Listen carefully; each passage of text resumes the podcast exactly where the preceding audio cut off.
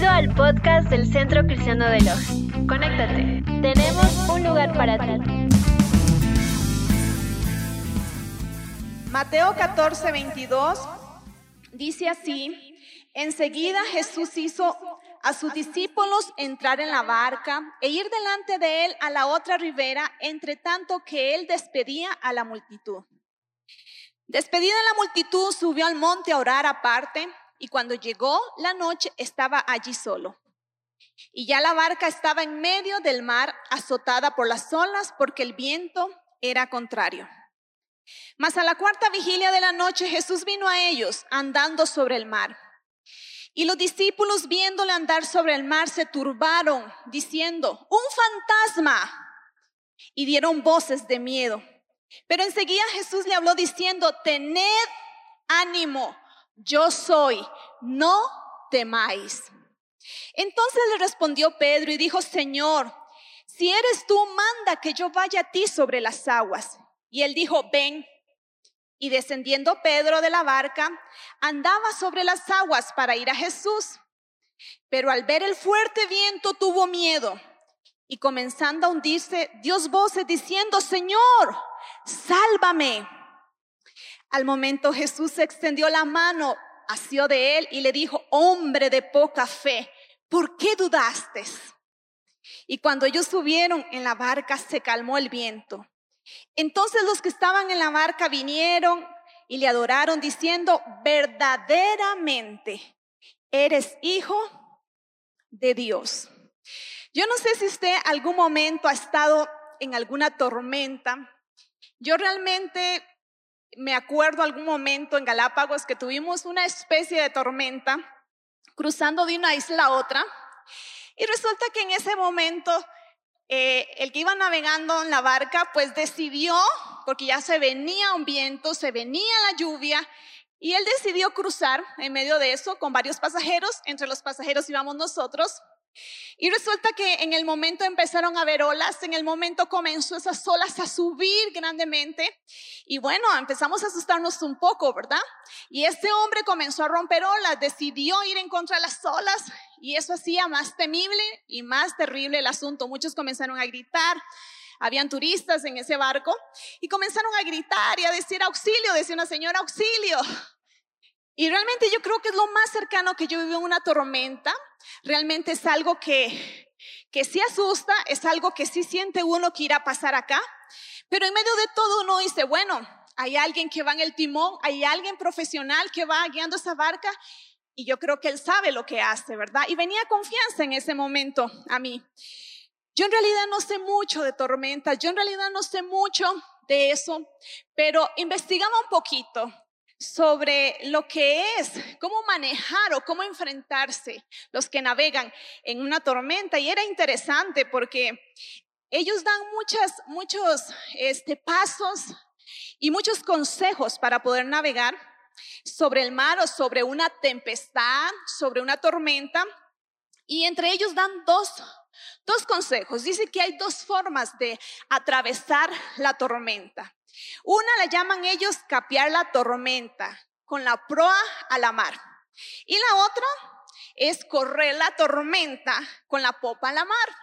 Es interesante porque investigaba un poquito eso y bueno, realmente capear la tormenta es quedarse tranquilo, capear la tormenta es decir, vamos a apagar los motores o vamos a ir despacio, vamos a dejarnos llevar en las olas Vamos a dejarnos llevar en la tormenta a ver hacia dónde nos lleva. Eso depende del barco que lleva, eso depende de qué tan cerca esté de la ribera o esté de, la playa.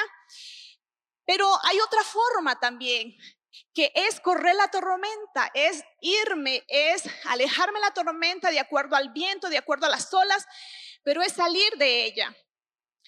Y, realmente suena interesante porque a veces uno puede pensar, no, yo en una tormenta, yo no me voy a enfrentar a una tormenta, yo lo quería es huir o no voy a salir de eso. Y realmente cuando nosotros pensamos en estos tiempos, la vida no se trata de que pasen las tormentas. Y debemos entender eso, mi querida iglesia. No se trata de que pasen las tormentas, se trata de aprender a navegar sobre la tormenta. Y es lo que yo quisiera hablar en esta hora. Yo, tal vez igual que usted, me he sentido en estos tiempos en una tormenta. En una tormenta que, que ha venido a mi vida. Tal vez usted lo ha sentido igual que yo cuando eh, supe el diagnóstico de mi papá que tenía cáncer en el colon, vino sobre mí esa tormenta. Tal vez usted ha recibido una mala noticia en estos tiempos. El hecho mismo de la pandemia, se viene una tormenta sobre nosotros, algo que no esperábamos. Tal vez eh, de su trabajo lo, lo despidieron. Tal vez en estos tiempos se enteró que su cónyuge le estaba siendo infiel. Vino una traición a su vida. Tal vez un hijo que le diagnosticaron alguna enfermedad. No sé qué tipo de tormenta usted haya estado pasando durante todo este tiempo, porque así son las tormentas, son sorpresivas. Las tormentas vienen de repente. No se sabe en qué momento viene esta tormenta. Nunca lo sabemos. Y cuando hemos leído este pasaje, realmente vemos que que en ese momento que Jesús dice que despide a la multitud y le dice a sus discípulos, vayan, vayan al otro lado y yo ya los alcanzo, voy a despedir a la multitud. Pero vemos que en ese momento tal vez ellos no se esperaban esa tormenta, nadie se espera una tormenta. Incluso cuando yo investigaba decía, bueno, vean el pronóstico del tiempo, si va a haber tormenta. Pero ni eso es seguro. No se sabe en qué momento va a venir una tormenta. No se sabe en qué momento viene un momento difícil a nuestras vidas. Es un de repente. Jesús no promete, mi querida iglesia, que en la vida no van a haber tormentas y eso es lo que debemos entender. Él lo que nos promete es que nos va a dar paz en medio de la tormenta. Alguna vez yo escuchaba a mi esposo cuando oraba o decía algo y él decía, Dios preside en medio de la tormenta. Yo decía, qué linda frase. Pero al tiempo me enteré que estaba en la palabra de Dios. En el Salmo 29, 10 dice, Dios preside en medio de la tormenta.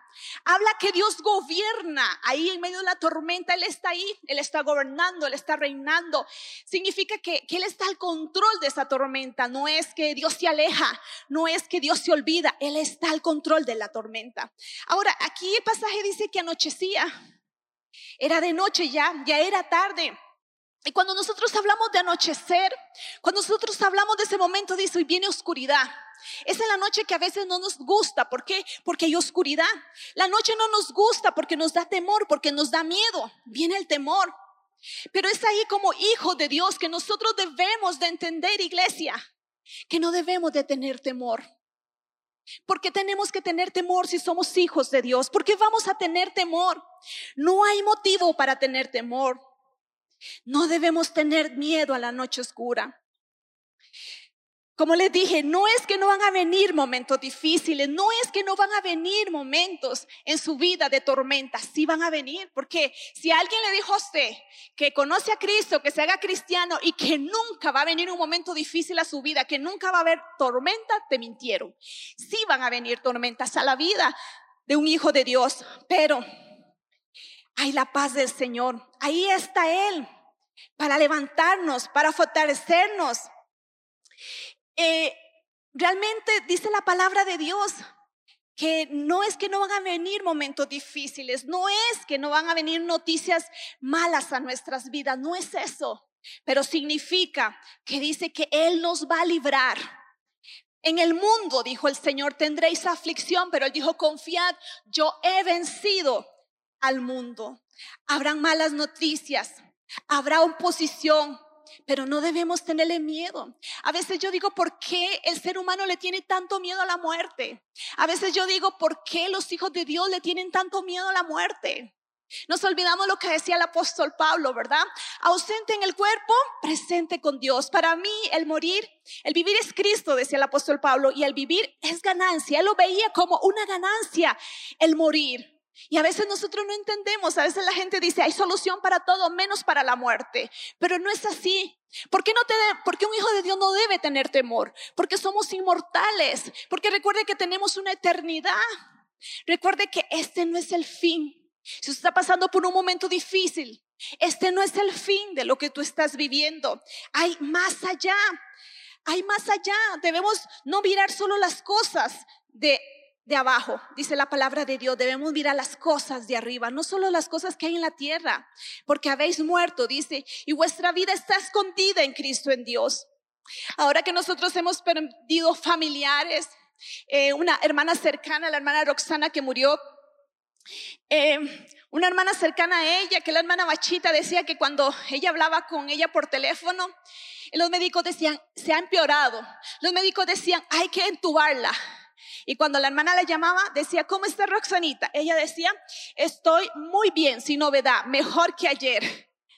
Y cuando ya realmente ella decía a sus familiares, me decían ellos, que ella decía, ustedes tranquilos, si yo me tengo que ir, yo voy a un lugar mejor. ¿Por qué?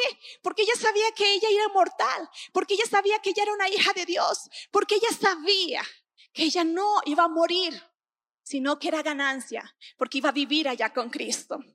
Hace no sé mucho nosotros perdimos a un hermano de una hermana de la iglesia y cuando yo le decía, Señor, ¿por qué te lo llevaste? Señor, dale una oportunidad. Primero le decía, Señor, dale una oportunidad a este hombre. Y el Señor me dice, ya se la di. El Señor me decía, Él está listo. Él ya está listo para estar conmigo y nunca va a estar más listo que ahorita. Él está listo para vivir conmigo. Entonces entendí que el Señor le estaba dando la oportunidad más grande de su vida de estar con Él ausente en el cuerpo, presente con Cristo.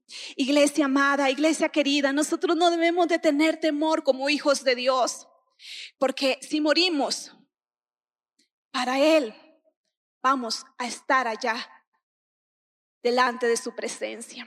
Hoy cuando leía la lectura que nos tocaba, hoy hablaban de las reglas de la guerra.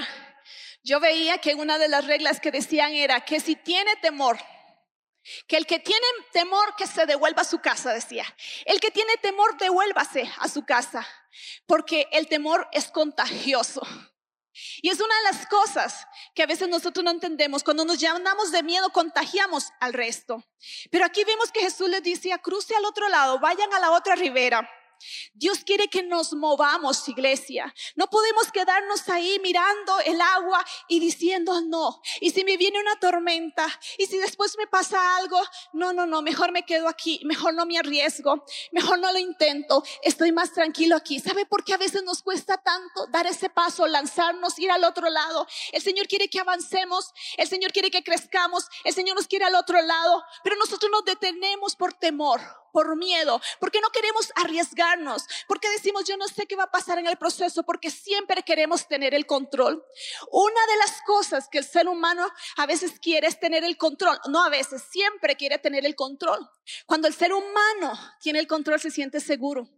Cuando el ser humano no tiene el control, se siente inseguro, le da temor, le da ataques de pánico, cuando no siente seguridad. Y una de las cosas que da inseguridad es no tener el control. Y en esta hora yo quiero hablarles que cuando el Señor a veces nos quiere sacar de ese lugar, a veces Dios nos quiere sacar de la comodidad, de esa zona de confort donde nos sentimos seguros porque tengo el control.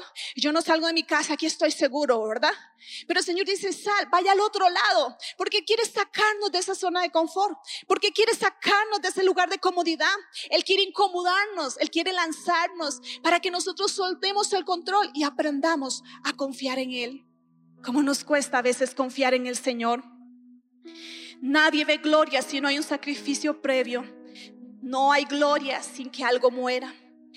No tenemos el control.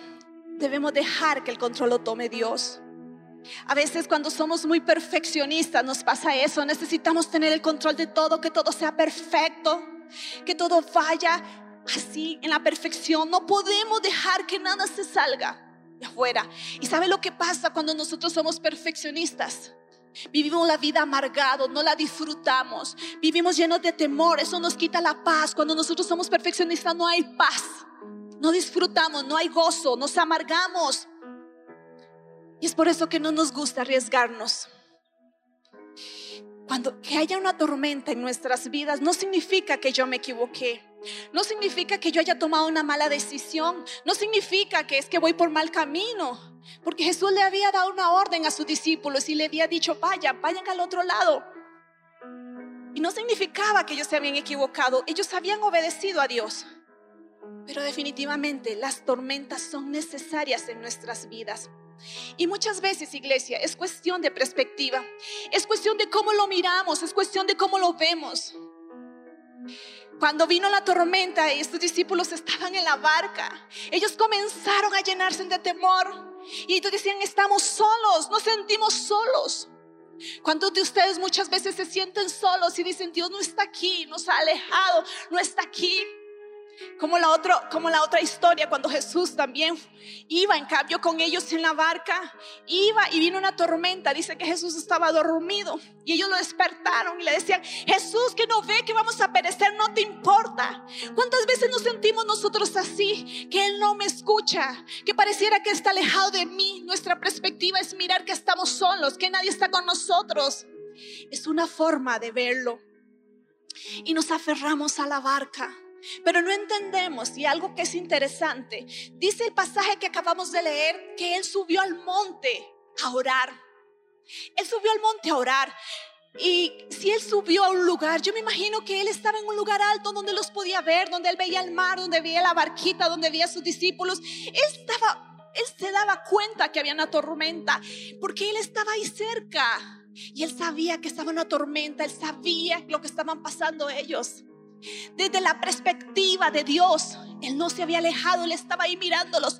Pero sus discípulos no veían eso, sus discípulos no lo veían a Jesús. Sus discípulos solo veían que estaban solos. ¿Y cuántas veces hasta le reclamamos a Dios? ¿Cuántas veces incluso lo culpamos a Dios de todas las muertes?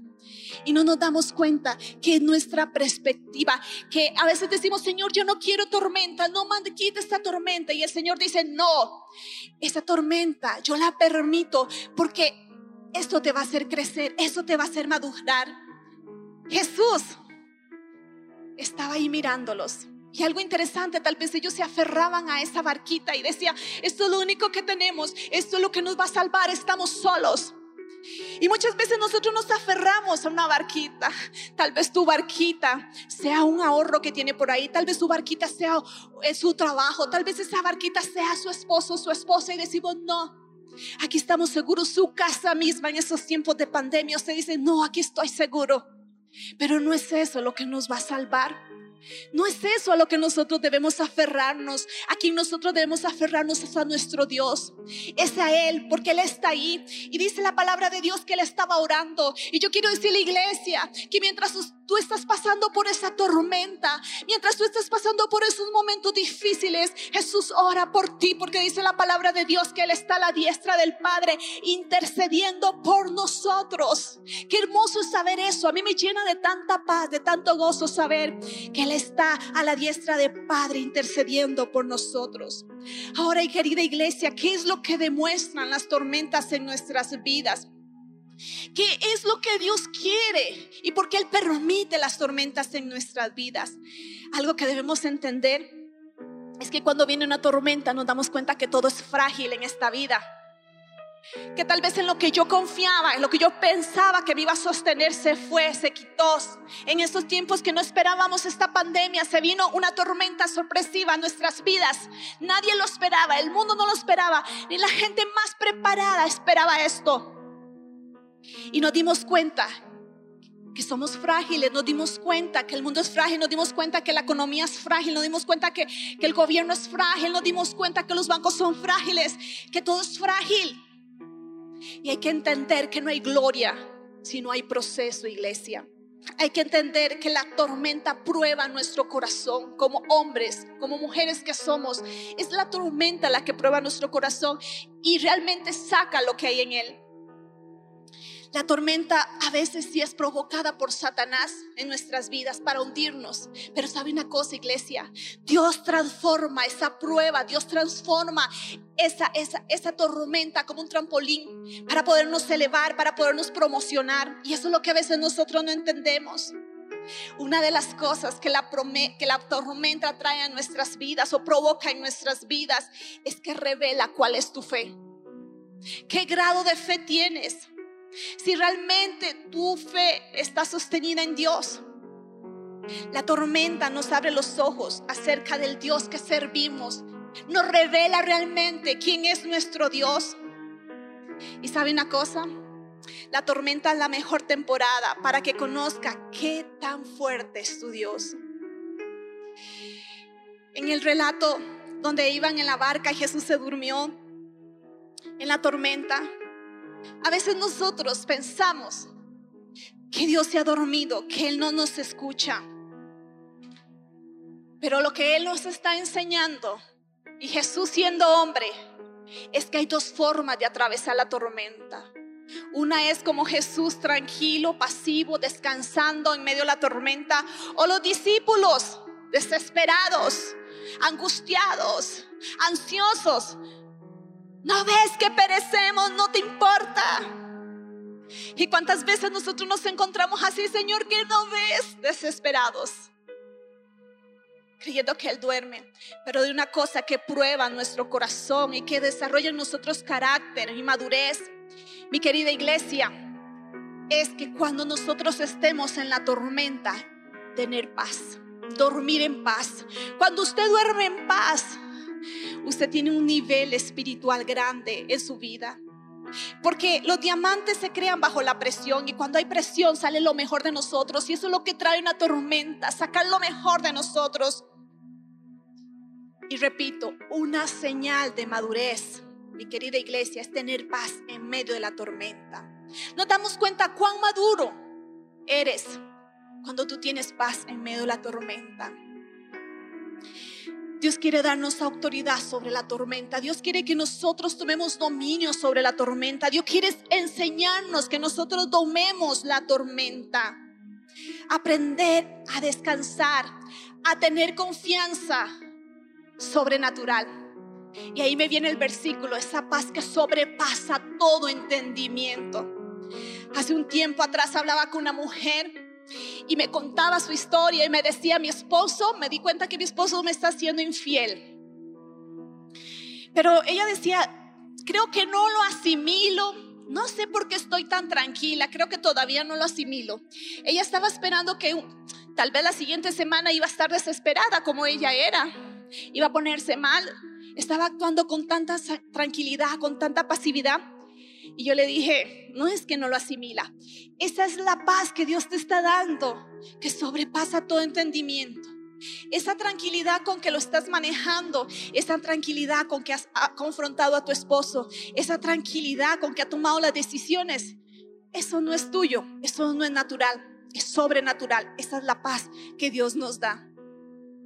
Y algo importante en esta historia es que Jesús se acerca a ellos y comienza a caminar sobre las aguas. Qué interesante, ¿verdad? Comienza a caminar. Jesús aparece caminando sobre el mar. ¿Y qué dijeron los discípulos? Un fantasma, un fantasma, decían ellos asustados. Empezaron a ver un fantasma. Y esto, cuando yo analizaba esta palabra, muchas veces estamos así nosotros. Vemos fantasmas donde no hay, vemos cosas que no son. Ellos veían un fantasma, el temor a veces nos, lleva a ver cosas que no son en verdad. Nos hace ver fantasmas en nuestras vidas. Nos hacen ver olas inmensas. Nos hacen ver las cosas más grandes de lo que son. Eso es lo que nos lleva el temor o la ansiedad. A ver fantasmas en nuestras vidas. Pero es, incluso corta nuestra visión. Ellos no podían ver que venía el Salvador, que venía Jesús a salvarlos. Ellos veían un fantasma en medio de esa tormenta. Muchas veces estamos en la tormenta, en medio de lo que estamos pasando y el temor nos hace ver que algo que es bueno para nosotros, algo que nos va a dar la salvación, nos va a salvar, nos va a sacar de eso, lo vemos como un enemigo, lo vemos como algo malo y no nos acercamos y no nos alejamos de eso y lo atacamos. Y es interesante aquí la actitud de Pedro. Lo que hace Pedro a mí me, me, llama la atención porque Pedro hace lo que nadie tenía que haber hecho. Lo que no debe hacer en una tormenta, él lo hace. Y él dice, Jesús, yo quiero ir donde tú estás. ¿Y qué le dice Jesús? Es interesante porque Jesús le, no, no, no, Pedro, hay que decir, no, no, no, no venga aquí. Jesús le dice, ven, Pedro. Y Jesús y Pedro sale de la barca y comienza a caminar sobre el agua. Yo me imagino a Pedro ahí donde iba en el agua. Él se olvidó de la tormenta en esos momentos. Él se sentía victorioso. Él decía, wow, wow, estoy caminando sobre el mar. Qué increíble. Él lo miraba a Jesús y él decía, wow. Él estaba inspirado por Jesús. Él lo estaba mirando y mientras él miraba a Jesús, él estaba caminando, él estaba saliendo victorioso. Él se sentía el hombre victorioso, se sentía que no estaba solo, sus temores se disiparon, todo se fue en ese momento. Mientras Pedro ponía la mirada en Jesús, él estaba navegando sobre esa tormenta, él estaba caminando sobre esa tormenta. No era sobre un mar apacible, era sobre la tormenta, sobre esas olas que Pedro estaba caminando porque aún la tormenta no se había apaciguado. Tal vez alguien tenía que decirle, no, Pedro, tal vez los amigos de él, los discípulos de Jesús le decían, Pedro, estás loco, ¿qué estás haciendo? Ven, ayúdanos más bien a equilibrar la barca. Ven, Pedro, ayúdanos más bien. Le decía los consejos que se dan antes de salir a navegar. Debe hacer esto, esto, esto, el otro, ¿verdad? Ahí Pedro se olvidó de todo Tal vez era momento de, equilibrar la barca, de que Pedro se pusiera en un lugar. No, Pedro no le importó eso. Pedro simplemente caminó, caminó hacia la orden que Jesús le dio. A veces nosotros queremos caminar sobre algo seguro, sobre tierra firme. A veces nosotros queremos caminar sobre algo que nos dé seguridad. Es de conseguir un seguro. ¿Qué tal que me dé coronavirus y no dé a toda la familia? La gente, dicen que no salgas, ¿verdad? No le recuerda eso, no salgas. Y no estoy diciendo que sea imprudente. Pero a veces estamos llenos de temores, no, no tenemos que salir. Hay gente que hasta ahora no ha salido todo el tiempo de su casa. No salgas. Sea prudente, era uno de los consejos que le dan a los navegadores. Sea responsable y prudente. ¿Han escuchado esa frase? Ahora en estos tiempos se escucha, sea responsable, sea responsable, ¿verdad? No inviertas en estos momentos. Asegure tu futuro en esto. Es lo que escuchamos. Y tal vez esas eran las palabras que Pedro escuchaba en ese momento. No, Pedro, no hagas eso. Venga a la barca, lo más seguro que hay en esta hora. Pedro, Pedro sabía que lo más seguro era Jesús, no era esa barca. Lo más seguro era estar con Jesús. Lo más seguro era caminar, obedecer a la voz que Jesús le había dado. Pedro no estaba caminando sobre las aguas. Pedro estaba caminando sobre una palabra que Jesús le había dado, que salió de la boca de Jesús. La palabra, querida iglesia, es lo que nos va a mantener a flote en un tiempo de tormenta. Déjeme decirle que es la palabra de Dios lo más sólido que puede existir en una tormenta. Es la palabra de Dios lo que te va a sostener en paz en medio de la tormenta. Es la palabra de Dios que te va a dar dirección para saber qué hacer en medio de la tormenta. A veces olvidamos la palabra de Dios y lo que nos dice la palabra de Dios y lo que Él quiere hablarnos. A veces olvidamos que hay ahí, hay gente que está luchando con ansiedad.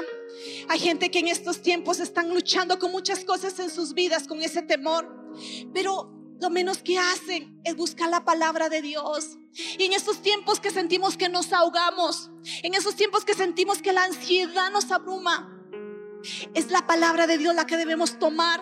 Es la palabra de Dios la que trae ese soplo de vida en nuestras vidas. Jeremías 33, 6 dice, he aquí que yo les traeré sanidad y medicinas y los curaré y les revelaré abundancia de paz y de verdad, dice el Señor.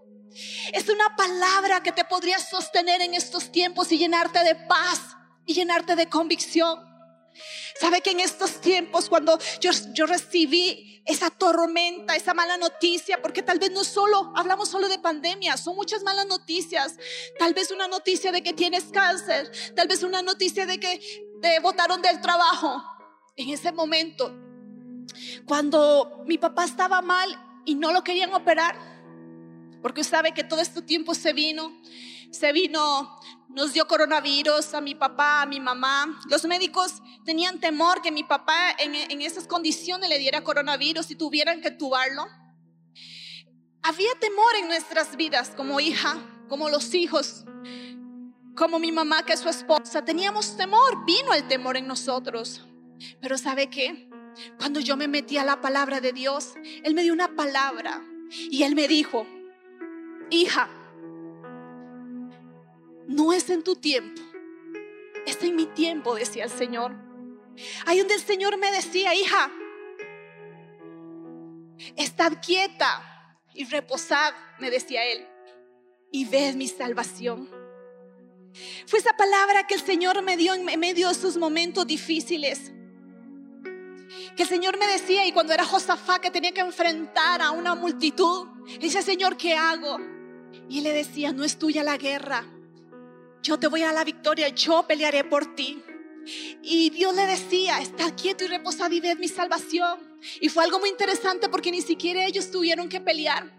Cuando yo llegaba y hablaba con el médico, yo decía, no, no lo vamos a operar, porque sus pulmones, quién sabe si resistan. Alguna vez, con solo que me acerqué al médico, se alteró tanto y me dijo un montón de cosas. En medio de mi preocupación, yo quería decirle al médico, él está bien, él lo pueden operar. Y él decía, no, usted no sabe nada. Yo soy el profesional, ¿verdad? Yo sé lo que hago. Y él decía, no lo podemos operar porque su papá se puede morir ahí en la sala de operaciones, en el quirófano. Y a veces escuchamos esas voces, ¿verdad? Pero yo tenía una convicción, decía, sí lo pueden operar porque él está bien, sus pulmones están bien. Él resistió el coronavirus, Dios lo sacó adelante. Vimos la gloria de Dios, era la palabra de Dios que me mantenía, pero el Señor me decía, espera mi tiempo. El Señor me decía, estad quieta y reposad y ven mi salvación. A veces para uno es muy difícil estar quieto y reposar en medio de una tormenta, pero Él me lo decía y me lo hablaba. Y fue esa palabra la que me mantenía, fue esa palabra la que me daba paz, fue esa palabra la que me tranquilizaba, fue esa palabra la que me direccionaba hacia dónde, qué tengo que hacer. Entonces está bien, el Señor me dice, espera, voy a esperar.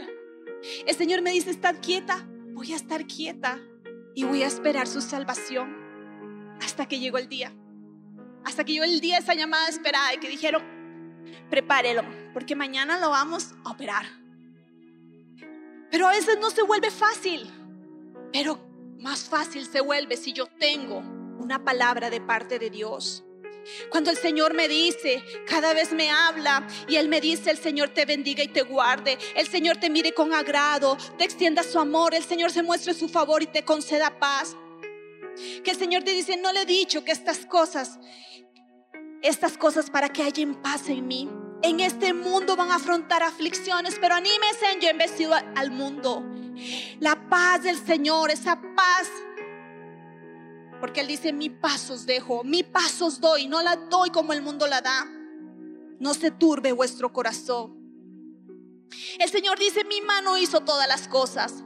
Así todas estas cosas fueron, dice Jehová, pero miraré a aquel que es pobre y humilde de espíritu, que tiembla ante mi palabra. El Señor quiere que nosotros temblemos ante su palabra. El Señor quiere que nosotros temamos a su palabra y le creamos. Éxodo 23, 24. Y esa es una palabra que me la dio hace una semana atrás junto a mi esposo, cuando el presbítero nos decía, ¿qué quiere? ¿Por qué oremos? Y yo le daba la lista de peticiones para que nos ayude a orar. Aún él con su mamita enferma, que estaba a punto de morir, él nos dice, tengo una palabra para ustedes. Éxodo 23, 24, más Jehová vuestro Dios serviréis. Él bendecirá tu pan y tus aguas y yo quitaré toda enfermedad en medio de ti. Y yo creí esa palabra. Y esa palabra vino como un bálsamo delante de mí. Y esa palabra me llenó y esa palabra trajo paz. Y aunque yo digo, no le temo a la muerte, si el Señor me tiene que llevar, me lleva.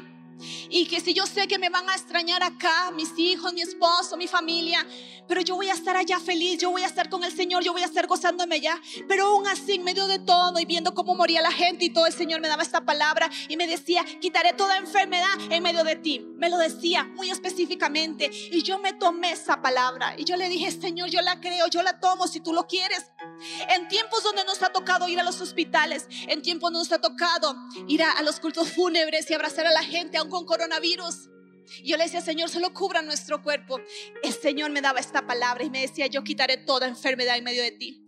En medio de que a veces uno dice, si me va a alcanzar el dinero, el Señor decía, yo bendeciré tu pan y tus aguas y yo quitaré toda enfermedad en medio de ti.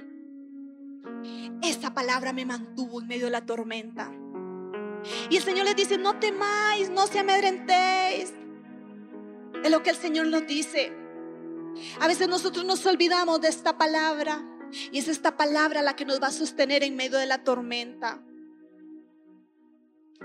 Todo lo que existe en el mundo fue creado por la palabra de Dios. Todo, todo es por la palabra. Es la palabra.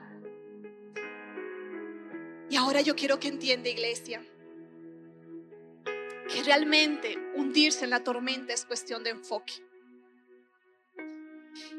Vemos a Pedro que iba caminando en medio del mar, iba caminando venciendo las olas, iba mirando a Jesús. Pero en el momento que él se desenfocó, en el momento que él se olvidó de la palabra, en el momento que él dejó de mirarlo, comenzó a mirar las olas, comenzó a mirar lo que estaba alrededor de él, comenzó a mirar que venía una ola alta y que se lo iba a llevar. Y Pedro comenzó a hundirse, comenzó a hundirse. Jesús, Jesús, Jesús. Jesús tuvo que cogerlo, levantarlo. Lo llevó en sus brazos y lo puso en la barca. Pedro comenzó a hundirse en el momento que se desenfocó. Y ahí está la clave. Cuando usted se desenfoca de Jesús, cuando usted deja la palabra, a veces batallamos con pensamientos, pero es la palabra la que nos da la victoria, es la palabra la que nos va a dar paz, es la palabra la que nos va a dar. Nosotros nos enfocamos, sí, estoy viviendo esto, sí, esto es lo que estoy pasando, pero Dios me dice, pero me dice, pero no tengo trabajo y no tengo que comer. Pero Dios me dice, Jehová pues suplirá todo lo que os falte conforme a sus riquezas en gloria. Y yo me adueño esa palabra y yo me pongo esta palabra y yo la creo y yo confío en que Dios no está dormido, Él está conmigo. Entonces viene esa paz que sobrepasa todo entendimiento. Esa paz sobrenatural en mi vida. Iglesia es cuestión de confianza. Cambia tu enfoque. Cambia tu enfoque, querida iglesia. Estamos viviendo tiempos ahora. Aparte de la vacuna, la farmacéutica lo que más vende son tranquilizantes, son pastillas para tranquilizar a las personas para que puedan dormir, para que puedan estar tranquilos. Porque hay ansiedad, y yo buscaba un poco y decía, bueno, hablamos mucho ahorita de eso, incluso los jóvenes han estado con psicólogos invitados hablando y qué bien, porque se escucha mucho de esto, se escucha mucho de la ansiedad, se escucha mucho de los ataques de pánico, ataques de ansiedad, eh, en las consejerías que yo he estado, todo, casi la mayoría de consejerías es sobre, estoy con esto, no puedo dormir, tengo insomnio, me pasa lo otro, pastora. Y cuando yo buscaba un poco, bueno, la ansiedad, la Biblia dice, y la Biblia lo habla, ¿verdad? Dice, lleva toda vuestra ansiedad sobre Él. Dice, ponga toda vuestra ansiedad. Habla, aquí está mi ansiedad, la pongo sobre Él. La dejo en, en Él. Porque Él tiene cuidado de vosotros, dice su palabra. Mire, la ansiedad es un estado mental. Es un estado mental que se caracteriza por una gran inquietud, una intensa excitación y una extrema inseguridad. Volvemos a lo mismo, la ansiedad es inseguridad, me siento inseguro, no tengo el control. Y ahí vienen los ataques de ansiedad y de pánico, ¿verdad? Es esa ansiedad que nos controla, pero es en la mente, está en la mente, querida iglesia, es un estado mental que está controlando todo, que está controlando mi vida, es esa tormenta que está pasando a mi alrededor que yo la estoy llevando a mi corazón, a mi mente y mi mente a mi corazón. No es real. No es real. Me ahogo, me asfixio. Siento que me estoy... Ay, mi corazón me está fallando y el corazón está muy bien. Tengo coronavirus, se va a hacer la prueba y no tiene nada negativo. Todo está en la mente. Pero si yo lleno mi mente de palabra de Dios, si yo lleno mi mente, voy a batallar con eso y voy a salir victorioso. Y quiero terminar en esta hora, en esta mañana se me acabó el tiempo. ¿Cuál es el final de esta historia?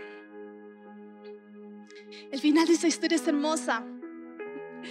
El final de esta historia es que Jesús entra a la barca con Pedro en sus brazos y en ese momento se calma la tempestad. En ese momento todo vuelve a la calma. En ese momento viene esa paz. Por eso Jesús dijo, mi paz os dejo, mi paz os doy. ¿Cuántos en esta mañana tal vez están batallando en su mente contra pensamientos de ansiedad, de temor.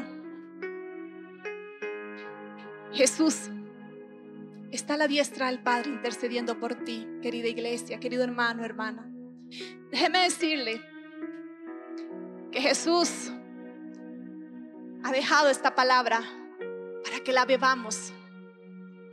Déjeme decirle que Él es la paz. Por eso dice, mi paz os dejo, mi paz os doy. Por eso Jesús le dijo a sus discípulos, ¿por qué estáis así amedrentados? ¿Por qué no tenéis fe? Segunda de Corintios 4, 16, 18 dice, porque esta leve tribulación momentánea produce en nosotros un cada, más, un cada vez más excelente, eterno peso de gloria. No mirando nosotros las cosas que se ven, sino las que no se ven, pues las cosas que no se ven son, las que se ven son temporales, pero las que no se ven son eternas. Tenemos que poner la mirada más allá. Tenemos que trabajar para lo eterno. Tenemos que entender que, somos extranjeros en esta tierra y que somos pasajeros y que debemos trabajar para la eternidad y ver las cosas de arriba y mirarlo a Jesús. Él nos va a la victoria. Él va a calmar la tormenta. Él se va a encargar de pelear por nosotros. Yo quiero que en esta mañana, ahí donde tú estás, en esa habitación, en esa sala, donde tú te encuentras. Yo quiero que si tú estás con tu familia, se pueda tomar de la mano ahí donde tú estás con tu familia. Ahí donde tú estás, si estás solo, pues cierra la puerta de tu habitación, no permita que nadie te interrumpa. Dios hoy quiere ministrar tu corazón. Dios hoy quiere darte una palabra a tu corazón, a tu mente. Siento de parte de Dios que hay muchas personas que están batallando con pensamientos de ansiedad, de angustia, de temor, temen a la muerte. Y el Señor hoy te está diciendo, hijo, el Señor hoy te está diciendo, hija, no temáis. El Señor quiere probar tu fe, no temáis. Porque tienes tan poca fe, te dice el Señor. ¿Por qué no confías en mí? No mires lo que está pasando a tu alrededor. No permitas que la tormenta entre a tu corazón. No vivas, no te dejes dominar por lo que pasa a tu alrededor. Hay una tormenta grande. Hay dos maneras de enfrentar la tormenta, de navegar por la tormenta. Una es como los discípulos, angustiándose, desesperándose, y otra es como Jesús, durmiendo en la barca, plácidamente, confiado. Y no es que no le importaba a sus discípulos. Él era humano, Jesús siempre vivió bajo tormenta. Jesús fue traicionado, Jesús fue escupido. Jesús vivió en amenazas de muerte. Los fariseos lo amenazaban, lo criticaban, lo amenazaban cada vez que lo iban a matar, que lo iban a prestar. Él vivía una tormenta constante, pero Jesús nunca dejó que esa tormenta le llenara. Él era, recuerde, 100% hombre. Él más bien transmitía esa paz a los demás. Él más bien dejaba que sea el Padre, que sea la palabra. Era tentado por el mismo Satanás y él usaba la palabra de Dios para vencerlo. Tú vas a vencer esa tormenta con la paz que sobrepasa todo entendimiento, que viene a través de la palabra de Dios. Ahí donde tú estás, tomado de la mano con tu familia, cierre tus ojos. Invita a su familia.